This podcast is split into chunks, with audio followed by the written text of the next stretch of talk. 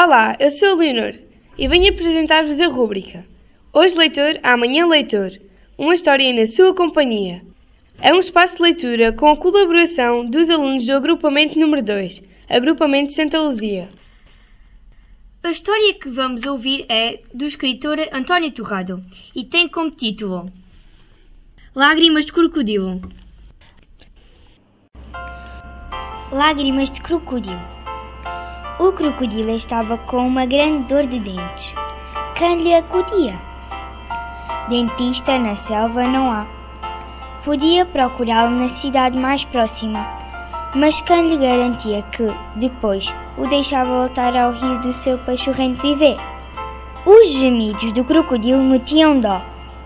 Um passarito saltitante aproximou-se, mas não muito, e perguntou-lhe o dente que dói é incisivo, canino ou molar? O crocodilo não sabia. É cá para trás na queixada, respondeu ele. Então é molar e deve estar furado, concluiu o esperto passarinho. Muito se admirou o crocodilo com a ciência do passarinho.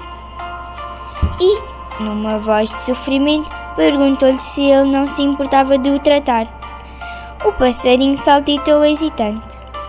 Outros passarinhos da família que andavam por perto avisaram-no: Vê lá no que te metes! O crocodilo pode não ser de confiança. Mas o passarinho, que tinha bom coração, decidiu arriscar. Abre bem a boca, disse ele ao crocodilo.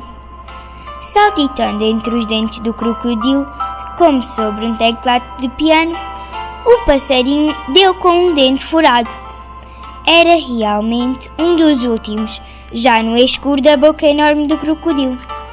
Com muita eficiência, o passarinho brocou, limpou e tapou o buraco do dente magoado.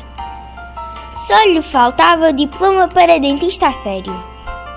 Abre mais a boca para eu sair a voar. Mas o crocodilo a fechava. Cá fora, os outros passarinhos piaram de susto. Tratei-te. Quer sair? Exigiu o passarinho, e a vozinha dele ecoou na boca cavernosa do, crocodilo. Palita-me e limpa-me o resto da dentadura, pediu o crocodilo entre dentes. Caiu-lhe uma lágrima do olho esquerdo e outra a seguir do direito. Lágrimas de crocodilo, piaram os passarinhos em bando. Velhaco, patife, hipócrita. Mas afinal, estas eram lágrimas sinceras. O crocodilo sentia-se aliviado e agradecido. Quando o passarinho, depois de ter feito uma limpeza geral aos dentes do crocodilo, voou para o meio dos outros, foi recebido como um herói. E daí em diante, todos os passarinhos saltitantes da beira-rio passaram a frequentar as queixadas dos crocodilos à cata de restos de comida ganham os crocodilos e ganham os passarinhos. Ao contrário do que consta, na selva também há harmonia. Leonor